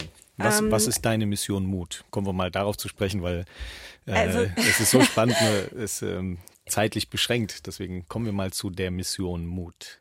Ich bin ja jemand, also dieses ähm, dein Leben, deine Regeln, das bin wirklich ich. Also ich bin jemand, der, der wirklich gerne, ich habe immer schon gerne mein eigenes Ding gemacht. Ich habe immer den Status quo in Frage gestellt. Ich bin Lehrern schon immer auf den Nerv gegangen und habe gefragt, warum ist das so? Ähm, kann man das nicht auch anders machen? Kam nicht so gut an. Und habe dann gemerkt, wenn du dein eigenes Ding machen willst, ich habe da ein Framework, also das führt bei mir über Selbsterkenntnis, ähm, aus der Selbsterkenntnis heraus entwickelst du den Mut, dein eigenes Ding zu machen und am Ende, ich gebe den Leuten auch einen Plan mit, wie sie dann dahin kommen. Aber das zentrale Thema ist wirklich, diesen Mut zu entwickeln, Dinge zu tun. Und ich habe es aus mir selber heraus, habe ich mich für das Thema interessiert, weil ich ähm, gemerkt habe, wie oft ich zu tief staple, meine Vision zu klein mache weil ich Angst habe, weil dieser Satz da ist, ich bin vielleicht nicht gut genug. Ähm, und habe gedacht, verdammt, das kann doch nicht sein, dass du dich permanent selber begrenzt. Ich erinnere mich auch an Situationen, wo ich Menschen schlecht behandelt habe, wo ich nicht den Mut hatte, für jemanden einzustehen, wo ich feige gehandelt habe. Ähm, das passiert, klar, mir passiert das auch ständig. Ich merke es jetzt. Und das hat mich aber angefangen, wirklich auch nicht nur bei anderen wirklich extrem zu irritieren, sondern auch bei mir selber, wo ich dachte, was ist denn da los, dass du jetzt hier nicht den Arsch in der Hose hattest, um was zu sagen, um was zu tun, um zu sagen, ich mache diesen Vortrag oder ähm, da ist jemand beleidigt worden, ich, ich habe nichts gesagt. Ähm, ich habe schon sehr oft mutig gehandelt. Also meine Mutter hat gemeint, äh, du kriegst irgendwann mal ganz furchtbar eine auf die Schnauze. wenn du dich mit Typen anlegst ähm, von bestimmtem Kaliber. Ähm, ich bin da aber sehr stolz drauf. Und es gibt ja auch einen Unterschied zwischen Mut und Blödheit. Also ich habe auch schon echt dumme Sachen gemacht, wo man, wo andere sagen, ja, war mutig, wo ich sage, nee, war völlig hirnlos. Also da hätte man mal ein bisschen nachdenken sollen und dann hätte man da auch Alternativen gehabt. Wie würdest du denn den Unterschied definieren zwischen Mut und blöd? Und ich muss da immer an Forrest Gump denken, ne, der seine Mutter zitiert, dumm ist nur, wer Dummes tut? Ähm, das ist sehr schwer. Also Mut definiere ich ja so, dass du etwas tust, obwohl du Angst hast. Also trotz der Angst etwas tun. Hm, kann natürlich trotzdem was Blödes sein. Also vorher mal ein bisschen drüber reflektieren und vielleicht auch mal auf die Angst hören und mal gucken, okay, ist das jetzt ähm, wirklich so eine gute Idee? Und zu schauen, der Grund, warum ich das jetzt machen will, ist, ist der wirklich sinnvoll? Ist der wichtig? Ist der gut? Entspricht der meinen Werten? Und es dann zu machen. Also ein Beispiel, wo es wirklich Dummheit war. Ich war in Nicaragua, wollte wieder zurück nach Guatemala fahren mit dem Bus Ich habe mir einen Bus nachts um drei ausgesucht. Ja, das ist völlig hirnlos, weil nachts um drei bist du als Frau dann alleine auf der Straße in einem Land, wo man nachts um drei nicht alleine auf der Straße sein sollte. Ja, und das zog dann so ein paar Ereignisse hinter sich her, wo ich drei Tage später noch einen Puls von 300 hatte und dachte, wie dumm und blond kann man sein? Also, warum hast du nicht einen Tag später mittags eingenommen? Also, da kann man ja schon nicht mehr vom Mut reden. Einfach Hirn verbrannt. Ja, und ich glaube, es ist auch wichtig, den Unterschied sich immer wieder bewusst zu machen, ne? dass Mut eben, wie du sagst, nicht heißt, ähm, dass ich einfach alles machen kann, ne? sondern ich darf meinen Verstand durchaus benutzen. Jetzt hast du vorhin gesagt, äh, da ging es um Mut entwickeln. Mhm. Würdest du sagen, dass das jeder kann? Kann jeder Mut entwickeln? Ja, ähm, wir fangen ja alle an unterschiedlichen Stellen an würde ich dann mal sagen. Also es gibt Menschen, die sind vielleicht per se mutiger durch ihre Prägung, wie sie aufgewachsen sind. Ähm, wenn ich einen Extremsportler als Vater hatte, bin ich vielleicht bereit, äh, extrem klettern zu gehen, ja, was ich mir im Traum nicht einfallen lassen würde. Es kommt ja dann eben auch auf den Lebensbereich an, wo will ich mutiger sein, will ich Extremsportler werden oder will ich mich selbstständig machen? Das ist ja nochmal eine andere Form. Ähm, aber ich glaube, jeder Mensch kann über das Maß an Mut, das er verfügt, auf jeden Fall weit darüber hinausgehen. Das ist ähm, die Grenzen einfach immer weiter nach außen zu schieben. Und das fängt ja an, wenn du den Schritt aus der Komfortzone machst. Also immer ein kleines Stück mehr. Also ich merke immer dann, wenn es anfängt, unangenehm zu werden und ich Angst habe, und ich eigentlich umdrehen würde, dann bin ich gerade so weit aus der Komfortzone raus, dass ich sage, okay, und jetzt machst du das. Wenn wir zu viel aus der Komfortzone gehen, wird schon wieder schwierig. Also das ist immer so ein bisschen eine Balance, weil unser Überlebensinstinkt sagt natürlich, nee, nee, du bleibst schön in der Komfortzone, könnte ja gefährlich sein da draußen. Deshalb ist Veränderung ja auch so schwer. Ähm ich habe es aber bei mir selber auch schon erlebt, wenn es wirklich etwas war, was ich unbedingt wollte, wo mein Herz dran hing und mein Bauchgefühl gesagt hat, mach das, dann habe ich auch einen wesentlich größeren Sprung gemacht. Ähm ich glaube, es geht wirklich auch darum, warum tue ich das? was will ich erreichen, was ist das Ziel, ähm, wie möchte ich mein Leben gestalten und was muss ich dafür tun. Was bin ich auch bereit an, an Leidensfähigkeit dafür aufzubringen? Die Mission Mut. Was steckt dahinter? Ähm, ich nutze Ich möchte, ja. Ja, ich wollte gerade sagen, ich nutze die Pause, weil ich sehe, wir hatten jetzt wieder doch eine, eine sehr lange äh, Redephase, was ja auch total schön ist. Ähm, die, die Zeit geht einfach, für, für meine Finden geht die Zeit zu schnell ich vorbei. Ich könnte stundenlang hier über dieses genau. Thema. Kein Problem. Von mir aus auch sehr gerne. Und ich nutze die Gelegenheit, einfach nochmal ein Lied zu spielen zum Durchschnaufen und dann kommen wir zu der Mission Mut.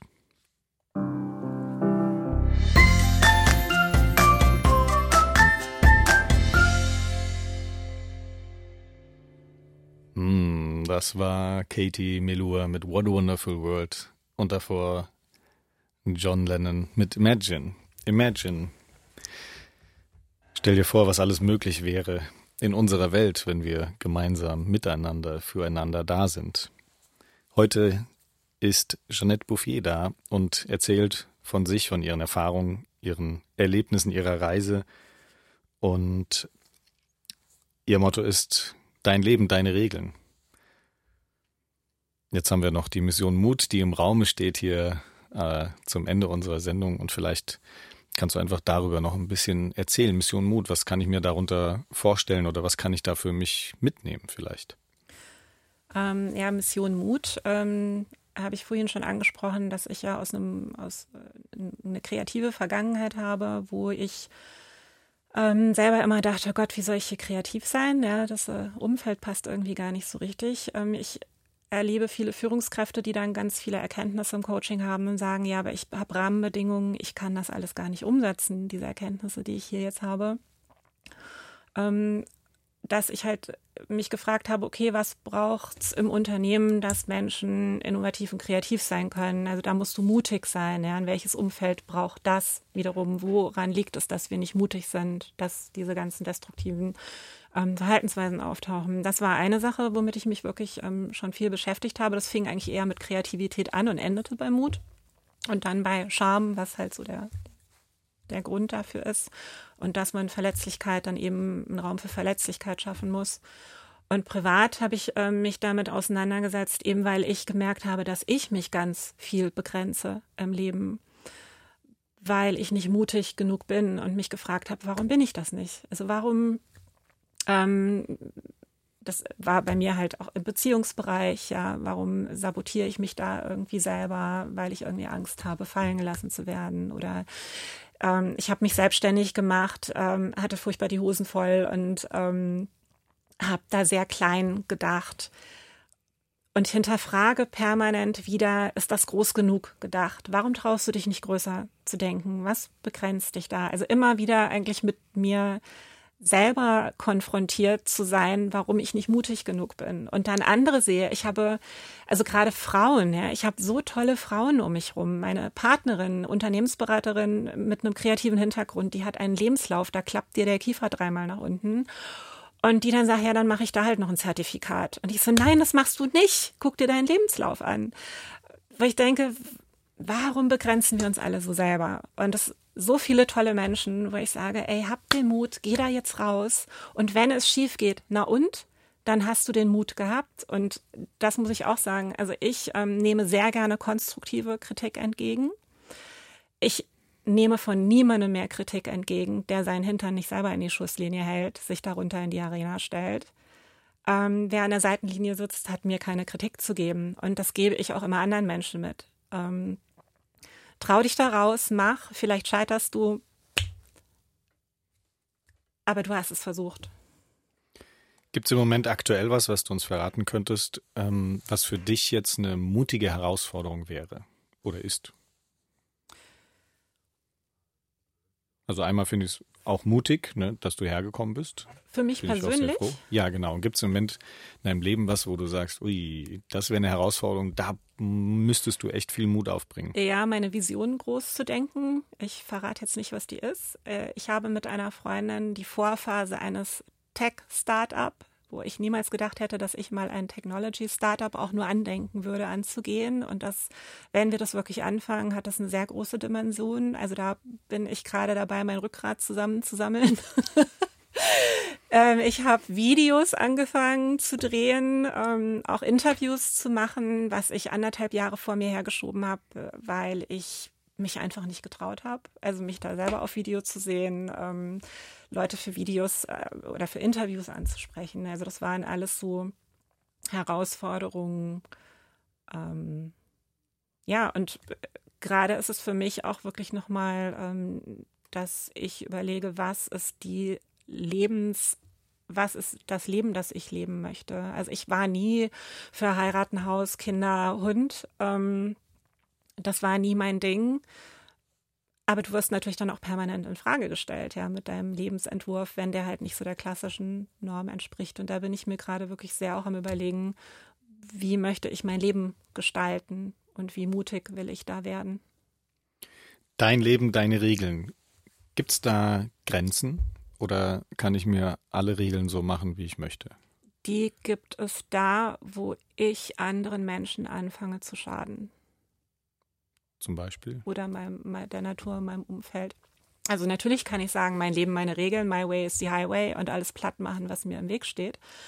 Ähm, aber wenn ich anfange, das auf Kosten von anderen zu machen, ähm, dann ist natürlich klar, da gehe ich über die Grenzen eines anderen oder über die Regeln eines anderen, wenn ich es jetzt mal so sagen will. Aber da überschreite ich ja wirklich ähm, eine Grenze. Also meine Regeln, ja, ähm, indem ich nach innen gehe, meine Werte klar habe, für mich klar habe, wie möchte ich leben, wie möchte ich mein Leben gestalten. Aber das eben so, dass ich möglichst nicht jemand anderen in jemand beeinträchtige. Oder besser wäre es natürlich noch, ich versuche das Leben von anderen Menschen besser zu machen, dass es mich gibt mit dem, was ich tue, was meine Vision ist. Natürlich das Optimum. kriegen wir alle nicht hin. Ich latsche in so viele Fettnäpfchen am Tag. Ich renne immer wieder in die gleichen Fehler rein. Ich sage manchmal Dinge, wo ich hinterher denke, oh mein Gott, wie konntest du das tun? Ich bin manchmal ätzend zu Menschen und denke, boah, bist du wieder voll auf deinen Trigger angesprungen. Aber der Punkt ist ja nicht, dass wir Mutter Teresa und Gandhi in einer Person werden, sondern dass wir das merken, das nächste Mal vielleicht besser machen oder dann sagen können, okay, ähm, ich entschuldige mich oder ich steuere dagegen oder ich mache es anders. Darum geht es ja am Ende perfekt werden wir es nicht schaffen. Leider. Ich habe es versucht. Was würdest du sagen, war bisher das Mutigste in deinem Leben? Mir selbst einzugestehen, dass ich an einem Punkt angekommen war in meinem Leben, wo ich alleine nicht weiterkam. Weil ich immer jemand war, der einen starken Willen hatte, der alles gekriegt hat, was er wollte und wirklich vor mir selbst zuzugeben, dass ich an einem Punkt war, wo ich Hilfe brauche, das war ein harter Schritt. Das war nicht das auf Reisen gehen, das war nicht mich selbstständig machen oder also das war vor mir selber einzugestehen, es ist nicht alles Gold bei dir. Ich habe auch in den ganzen Ausbildungen Türchen zu meiner Seele aufgemacht, die hätte ich am liebsten wieder sofort zugeknallt. Aber ich wusste, ich muss dahin gucken da waren ein paar Dinge, die auch nicht schön waren, aber die gehören nun mal dazu. Wir sind nicht nur Licht, wir sind auch Schatten. Und das muss man eben, wie du es vorhin auch so schön gesagt hast, in Balance bringen. Und das ist nicht immer schön und angenehm. Aber es hat sich gelohnt, mich auf den Weg zu machen. Und das wünsche ich auch anderen. Ja, wir hatten eben in der Musikpause ein bisschen über die Dualität, Polarität gesprochen. Wir nähern uns leider, muss ich sagen, dem Ende der Sendung zu. Wenn ich jetzt interessiert bin an dem, was du machst, was du anbietest, vielleicht kannst du uns verraten, wie ich da an mehr Informationen kommen kann. Ja, die Informationen findet man alle auf ähm, www.deinleben-deineregeln.de. Da könnt ihr euch auch in meinen Newsletter eintragen. Ihr könnt euch meine Angebote anschauen. Das Buch ist auch noch immer online. Ich habe äh, eine ganze Menge Freebies, wie eben auch den Wertefinder, den man sich runterladen kann. Es gibt eine Visionsmeditation, wenn man seine Berufung finden will, weil ich ja auch helfe, Menschen aus ihr, ihr Herzensbusiness, ihre Geschäftsidee zu entwickeln. Ähm, ja, ich gehe jetzt mal nicht ins Detail, also am besten einfach mal gucken. Dann hast du erwähnt, dass du dabei bist, ein Buch zu schreiben. Kannst du da uns einen kurzen Einblick geben? Genau, das ist das Buch über die Zeit damals in Australien und ähm, es endet aber nicht mit der Geschichte, sondern eben auch, was ich alles durch diese Geschichte, auf welchen Weg ich mich gemacht habe, was ich dabei gelernt habe. Ich bin ja 14 Jahre später dann auch nochmal zurückgegangen und arbeite da auch so, so ein paar Dinge für mich auf. Also es ist glaube ich, sehr abenteuerlich, spannend, lustig. Es wurde mir auf jeden Fall so gesagt. Hinten wird es ein bisschen erkenntnisreicher. Und es ist noch so lange online. Ähm, die nächsten zwei Kapitel, dann nehme ich es runter, dann schreibe ich es zu Ende und dann suche ich auch einen Verlag dafür. Es heißt Upside Down Under übrigens. Dann bedanke ich mich sehr herzlich, dass du hergekommen bist, dass du eben den Mut aufgebracht hast, ähm, hierher zu kommen. Und ähm, was würdest du jetzt nochmal ganz kurz zusammenfassend sagen, jetzt von dem, wir haben über viele Dinge gesprochen, im Endeffekt haben wir sie ja aufgrund der Zeit nur anreißen können, aber vielleicht kannst du nochmal kurz sagen, was, oder aus dem Gefühl heraus, was würdest du sagen, ist jetzt nochmal das Wichtigste im Zusammenhang mit der Mut? Also Mut fängt einfach bei Selbstreflexion an. Weil ohne dass ich mich selbst reflektiere, nach innen gehe, gucke, was vielleicht meine Muster und Blockaden sind, werde ich halt immer an dem Stück, an, an dem Punkt Mut stehen bleiben, wo ich bin. Also vielleicht kann ich ein Stückchen weiter darüber hinausgehen, aber meine, meine Blockaden und Muster, die werden einfach immer wieder querschießen, wenn ich mehr probiere. Also das heißt, da wirklich mal nachschauen, wenn ich Dinge erreichen will und immer wieder scheitere, mich selbst sabotiere, ähm, nicht groß genug denken mag, weil ich immer denke, ich bin nicht gut genug. Äh, also da kann man dann wirklich mal nach innen gehen und gucken, woran liegt das. Und wenn man daran scheitert sozusagen, dann kann man sich auch an dich wenden und du unterstützt die Menschen genau dabei. Genau. weil an Steuerungsprogramme ranzukommen, das mag unser Ego nicht, weil das sind ja Überlebensprogramme und das wehrt sich mit Händen und Füßen dagegen, ähm, dass man die ihm wegnimmt oder umprogrammiert. Ähm, also man kann sehr viel an Erkenntnis selbst gewinnen, aber da wird es dann meistens schwierig. Da braucht man dann schon Hilfe. Und wo wir gerade dabei sind, gab es eine, eine deiner Lieblingserkenntnisse, eine der größten Erkenntnisse? Hat es einmal irgendwann so groß Bing gemacht bei dir? Oh, da gab es viele. Ähm, eine der größten Erkenntnisse war wirklich, da, gut, das muss man als Coach wissen, du kannst niemandem einen Ratschlag geben, weil du die Erlebenswelt eines anderen und die Probleme nicht nachvollziehen kannst. Also du kannst auch als Freund oder du kannst jemandem helfen, seine Probleme selber zu lösen, aber du kannst im Prinzip keine Ratschläge geben, weil jeder Mensch, wir sind so komplex, wir so unglaublich komplex. Ähm, du kannst andere einfach nicht verstehen und man muss die Le Lebenswelt eines anderen wirklich respektieren. Der hat ein Recht drauf und du wirst sie nie wirklich verstehen können. Wir können uns immer nur durch Empathie annähern, durch viele Fragen einfühlen. Ja. Ja, herzlichen Dank noch einmal. Wir kommen, wie gesagt, zum Ende dieser Sendung und. Habe ich jetzt meinen Danke verpasst? Wir sind immer noch wir sind noch auf, äh, wir sind noch zu hören. Du hast noch die Möglichkeit. Die letzten zwei Minuten laufen. Vorher möchte ich noch gerne was loswerden. Und zwar, wenn du Lust hast und heute um 19 Uhr an dem Stammtisch teilnehmen möchtest, dem Lebensimpulse Stammtisch, dann freue ich mich, wenn du vorbeischaust. Und zwar ist das heute im Café del Sol am Kochbrunnenplatz 2 hier in Wiesbaden. Kannst du einfach so vorbeischauen und wir werden weiter über die Themen reden. Dann möchte ich noch loswerden, dass ich am Donnerstag selbst eine Lesung halte im Oasis in der Buchhandlung um 19 Uhr. Da kannst du auch gerne vorbeischauen. Und dann möchte ich schon mal auf die nächste Sendung hinweisen. Die ist wieder in vier Wochen. Und ich freue mich, wenn du einschaltest. Und die letzten Worte überlasse ich jetzt dir, Jeanette. Ja, also ganz herzlichen Dank nochmal. Mut habe ich nicht gebraucht. Ich hatte einen Heiden Spaß hier und ähm, vielen Dank nochmal für die Einladung. Hat wirklich sehr viel Spaß gemacht. Herzlich gerne. Danke dir.